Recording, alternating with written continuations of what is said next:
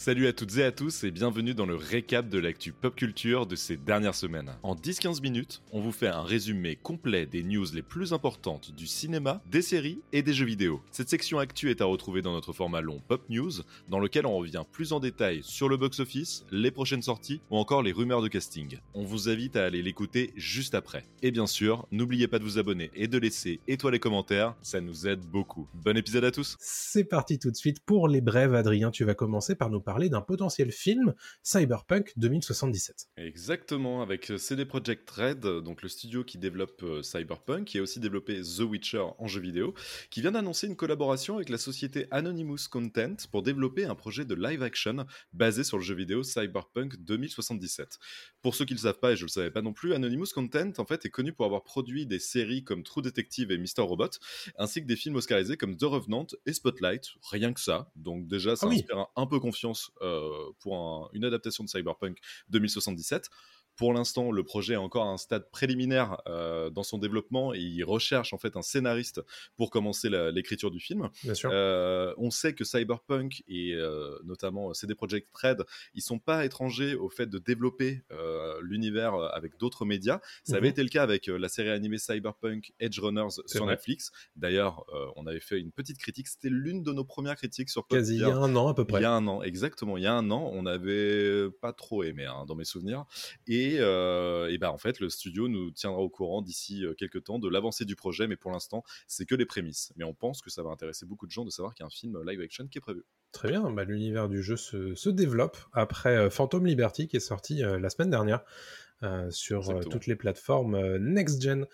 Parlons de Netflix, on parlait de, euh, de Cyberpunk Edge Runners, euh, c'est sur Netflix, et Netflix a potentiellement prévu euh, une euh, augmentation de ses tarifs euh, très prochainement.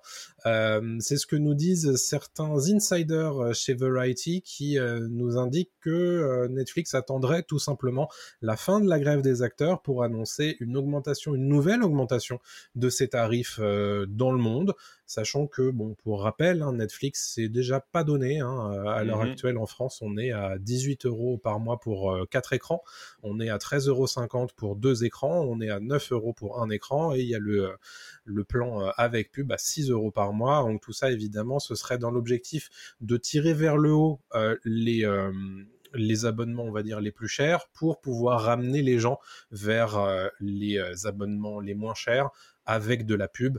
Donc visiblement, euh, Netflix, qui s'était un petit peu mis en place comme l'anti-télé, est un petit peu en train de revenir au modèle de la télé, à savoir la publicité. Bon, c'est pas le seul. hein. Disney Plus a également fait une hausse de ses tarifs et annoncé une, une offre avec publicité. Donc voilà, visiblement, c'est le cycle qui se perpétue, tout simplement. À prendre avec des pincettes, évidemment, tout ceci n'est qu'une rumeur et n'a pas encore été annoncé officiellement. Parlons du Festival de Cannes avec un film qui nous intéresse beaucoup et qui pourrait faire ses débuts lors de la croisette. Ouais, un film qui est attendu par tout le monde, c'est Furiosa, euh, le préquel de Mad Max Fury Road, qui est euh, attendu au Festival de Cannes 2024. En tout cas, c'est ce que George Miller euh, souhaite. Il veut le présenter euh, lors du Festival de Cannes. On rappelle que Anya Taylor-Joy jouera une version plus jeune euh, de Mhm. Furiosa, qui avait été en fait jouée à l'époque dans Fury Road par Charlize Theron. Donc le film a été tourné, le, le film voilà est, est en boîte pour l'instant.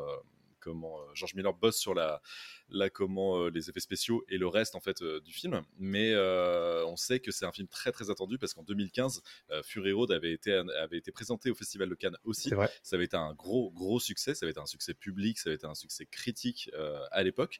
Et on se doute bien que il pourrait réitérer la chose presque dix ans après la sortie de Mad Max Fury Road avec Furiosa. En tout cas personnellement j'ai très très hâte de voir ce que ça va donner Sans doute un des gros films attendus euh, pour 2024, euh, bien entendu. Ouais. Une série qui est très attendue, c'est la prochaine de Vince Gilligan. Vince Gilligan, c'est le créateur de Breaking Bad et co-créateur de Better Call Saul, qui travaille à l'heure actuelle sur une nouvelle série pour euh, Apple TV+, de mémoire, exactement euh, dont, euh, dont il donne quelques informations sans trop en dire non plus, mais la suite ne sera pas du tout liée à Breaking Bad, puisque bah, il y aura ni méthamphétamine ni crime a priori. il en a parlé dans une interview à Variety. Ce serait d'ailleurs une série plutôt de SF dans laquelle il retrouverait l'actrice Rhea Seahorn qui jouait du coup Kim dans Better Call Saul. Génial, actrice excellente actrice, évidemment, qu'on a très hâte de retrouver à ce moment-là. Il en dit pas grand chose pour l'instant sur le pitch de sa série, mais visiblement il y a quelques éléments de science-fiction qui font que euh, ça va créer du drame, ça va créer euh, une nouvelle perspective sur la société. Et a priori, voilà, il y croit beaucoup et euh, a priori ça va être très très différent de Breaking Bad et on a très hâte de voir ça. Il devait déjà avoir terminé de tourner s'il n'y avait pas eu la grève des scénaristes et des acteurs. Donc a priori ça devrait se tourner à partir du moment où la grève des acteurs se terminera, donc vraisemblablement pendant l'hiver, euh, du côté d'Albuquerque, dans le Nouveau-Mexique, puisque vous le savez, euh, il aime beaucoup Albuquerque, puisque c'est là que Better Call Saul et Breaking Bad se situent. Et euh, bah voilà, tout ça, ça va se dérouler sous nos yeux sur Apple TV+, vraisemblablement plutôt fin 2024, début 2025, j'imagine. Ouais, il y a de grandes chances. En tout cas, j'ai très très hâte aussi de découvrir ça. De fou. Euh, un film dont on a hâte, on est peut-être un petit peu circonspect quand même, c'est Fantastic Four, les 4 Fantastiques, le retour. On a quelques informations désormais. Exactement, on a quelques informations. En fait, c'est le réalisateur euh, Matt Shackman qui a confirmé que le tournage de Fantastic Four aura lieu à Londres l'année prochaine. Sauf que tout ça dépend évidemment de la résolution de la grève SAG-AFTRA des acteurs. il y a de grandes chances que la grève voilà, s'arrête euh, assez prochainement. Donc, euh, il, y a, de fortes chances que ça se passe plutôt bien du côté de Marvel avec le tournage des, des Fantastic Four. Mais le casting n'a toujours pas été annoncé en raison de la grève. Donc en fait, ils savent déjà avec qui euh, ils vont tourner. On sait déjà qui sera la famille, euh, voilà, incarnée euh, mhm. par Marvel dans le MCU. Mais il va falloir prendre son mal en patience. Il va, il va falloir attendre la fin de la grève des acteurs pour avoir des noms qui vont apparaître. Il y a quelques rumeurs en ce moment hein, qui circulent. On va pas vous les donner parce qu'en fait, il y a beaucoup de noms qui circulent. il y avait par exemple du Adam Driver qui traînait. Il y avait des choses comme ça. Mais bon, pour l'instant, rien de, rien de sûr. Euh, et il poursuit le réalisateur Shackman en indiquant que le film euh, sera différent de tout ce qu'on a vu dans l'univers Marvel, tant en termes d'histoire que d'approche cinématographique. oui. Hein, voilà le, pipeau est, est sorti. Euh, on verra bien ce que ça donne. En tout cas, on l'espère. Et euh, pour finir, on, précise que le film est prévu pour euh, un lancement en mai 2025. Donc, il va falloir prendre son mal en patience avant de découvrir la famille. On découvrira ça sur pièce, bien entendu. Exactement. Très bien pour Marvel. Passons côté Star Wars, hein, évidemment. Ahsoka qui vient juste de terminer sa diffusion. On vous en parlera en fin d'émission pour vous donner un petit peu notre son de cloche à ce sujet. Et bon, vrai vraisemblablement, les gens sont un petit peu posé la question est-ce qu'il y aura une suite après l'épisode 8 qui euh, clôt pas vraiment euh, beaucoup de choses, sans spoiler quoi que ce soit. Euh, et en fait, très honnêtement, moi je m'attendais à ce que la suite, ça soit le film qui a été annoncé par Dave Filoni à la Star Wars Celebration cet été. Ça me semblait logique puisqu'une saison 2 d'Asoka n'a pas encore été euh, annoncée et que à la fin du générique d'Asoka, il n'y a pas écrit Asoka reviendra pour une saison 2, hmm. euh, ce que fait d'habitude Disney+. Et en l'occurrence, il y a des informations chez Deadline, des informations d'insider, comme quoi une saison 2 serait peut-être plus possible euh, que ce que l'on nous a pour l'instant annoncé. Euh, vraisemblablement, c'est pas encore tout à fait avancé, mais peut-être que ce serait possible. En tout cas, il y a quand même pas mal de films qui sont laissés en suspens à la fin de cette saison 1, donc ce serait euh, plutôt euh, plausible. Et hmm. pour l'instant, rien d'officiel à ce sujet pour le moment. On va continuer avec Star Wars, puisque euh, Guillermo del Toro, à l'occasion du dixième anniversaire de Pacific Rim, a donné une interview à Collider, magazine américain, qui euh, revenait notamment sur un des projets Star Wars qu'il avait et qui ne s'est jamais fait. Euh, c'est un projet Star Wars qui incluait notamment Jabba le Hutt et qui devait nous faire découvrir un petit peu son avènement et puis sa chute dans l'Empire du Crime. Et honnêtement, moi, quand on me dit Guillermo del Toro et Jabba le Hutt, je me dis bah ouais, grave. Bah de ouf. ça aurait pu être incroyable. Ouais, c'est clair. Adoré voir ce film. Et euh, bah, en l'occurrence, ça s'est jamais fait, mais comme tellement d'autres euh, projets, d'ailleurs, je crois que ce projet-là a jamais été annoncé euh, officiellement par Lucasfilm. C'est la première fois que j'entends parler. Hein. Ouais, c'était à la grande époque où Lucasfilm cherchait des spin-offs un petit peu partout. Donc, on a eu Rogue One, on a eu Solo, et puis bon, bah le, le succès très en demi-teinte, pour être très gentil, de Solo euh, ayant été ce qu'il a été, bah, ils ont complètement arrêté en fait euh, de développer ces projets-là. Donc il est probable que euh, le projet de Guillermo del Toro sur Jabba se soit éteint à ce moment-là. Donc voilà, il avait vraiment développé plein de trucs avec son équipe, mais bon, ça ne se fera jamais, vraisemblablement. Tant pis tant pis, mais peut-être qu'un jour on aura un scénario qui sortira, on aura peut-être un bouquin autour de ça. Mais c'est vrai que euh, l'univers de Del Toro se marie super bien avec le côté monstre de Jabba et, toute sa clique euh, qu'on voit notamment dans le clair. Jedi, ça aurait été incroyable. J'aurais bien aimé le voir naviguer euh, les eaux, on va dire, très aseptisées du, du studio Lucasfilm avec mm. son style très particulier. Ça aurait été quelque chose, à mon avis. Peut-être pour ça que ça s'est pas fait non plus. Quoi. Je pense. Parlons de Joker 2 qui a dévoilé une nouvelle image de son tournage. Ouais, c'est Todd Phillips, euh, le réalisateur de, Joker et de Joker 2, Folie à 2, mhm. sous-titre du film avec euh, Joaquin Phoenix et Lady Gaga. Euh, Todd Phillips a l'habitude de poster régulièrement des photos du tournage et là, il l'a posté il y a six jours, le 4 octobre, et c'est une photo sur laquelle on voit Joaquin Phoenix en Joker, qui n'est pas maquillé en Joker, hein, qui, vrai. voilà, qui est en fait entouré de personnes avec des parapluies de couleur sous mhm. la pluie, et c'est évidemment une référence au parapluie de Cherbourg parce que rappelons que Joker 2 est en partie, voire totalement, on ne sait pas encore, une comédie musicale. Euh, donc voilà, la référence est quand même très très appuyée. Oui. Et euh, dans son message posté sur Instagram, sur cette photo, en fait, il, il a accompagné d'une légende en disant merci à tous pour les messages.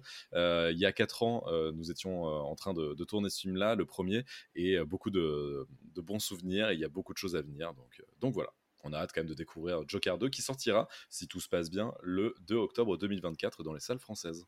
Dans à peu près un an, moins d'un an désormais, ça y est. tout à fait. on parlera de Loki en fin d'émission euh, tout à l'heure également, puisqu'on a vu tous les deux euh, l'épisode 1. Euh, on voulait revenir un petit peu sur une information, puisqu'au moment où on vous a publié une vidéo au sujet de Loki sur YouTube et Dailymotion, d'ailleurs allez la voir, on se demandait comment ils allaient gérer les problématiques, on va dire, avec la justice de Jonathan Majors, et il se trouve que bah, le producteur exécutif de Loki s'est exprimé sur la question en disant que, bah, en fait, ils n'ont pas géré la question. Ils avaient déjà tourné euh, à peu près tout. Il n'y a pas eu de euh, photographie euh, supplémentaire, il n'y a pas eu de reshoot, comme on dit, de Loki saison 2. Et donc, ils avaient, on va dire, raconté ce qu'ils avaient à raconter dans le, tournage principal. Et donc, ils n'ont pas eu besoin d'avoir un tournage supplémentaire. Donc, tout ce qui était écrit pour Jonathan Majors et donc Kang dans Loki saison 2 a été utilisé et va l'être dans le montage terminé. Et évidemment, comme d'habitude, la pirouette habituelle, c'est bah, j'en sais pas plus que vous à l'heure actuelle, mmh. donc euh, bon, on se permet pas de, euh, de, faire quoi que ce soit à ce sujet. Donc voilà, comment, comment euh, Marvel a géré le cas de Jonathan Majors? Bah, on a la réponse désormais. ils ont rien fait, tout simplement. ils sont en attente. Ils attendent le procès. Ils attendent le procès. Exactement. Mmh. Donc évidemment, on imagine que si la fin du procès n'est pas heureuse pour Jonathan Majors, que Marvel va certainement sévir. On imagine. Couper la tête. Exactement. Eh Parlons euh, du projet Star Trek par euh, Quentin Tarantino, euh, mm. qui s'est pas fait, hein, on est d'accord, mais il avait des idées en tout cas. Ah oui, il avait beaucoup d'idées. En fait, non. pour rappel, il y a quelques temps, quelques années, en fait, il se murmurait que Quentin Tarantino était sur un film Star Trek. C'est confirmé hein, qu'il était vraiment en train de bosser sur un film Star Trek. Ça aurait pu être son dernier film parce qu'il annonce depuis assez longtemps que son dixième film sera son dernier. mais bon, ce sera pas celui-là. Mais on a appris quelque chose très récemment par Lindsay Anderson Beer, en fait, qui a participé à l'écriture du projet inachevé de Quentin Tarantino pour un film Star Trek et qui euh, s'était penché dans le Hollywood Reporter. En fait, on apprend que Tarantino avait des idées, mais vraiment assez dingues pour le film. Euh, à chaque fois, il débarquait en salle de, réunion et en, salle avec les scénaristes pour expliquer euh, plein de projets différents, plein d'idées. pour. C'était complètement barré, hein, d'après ce qu'il a dit. Mhm. on aurait pu avoir vraiment un Tarantino dans l'espace. Très honnêtement, c'est ça en fait si on traduit. Ce qu'on aurait adoré voir. Personnellement, j'aurais adoré voir un Tarantino dans l'espace.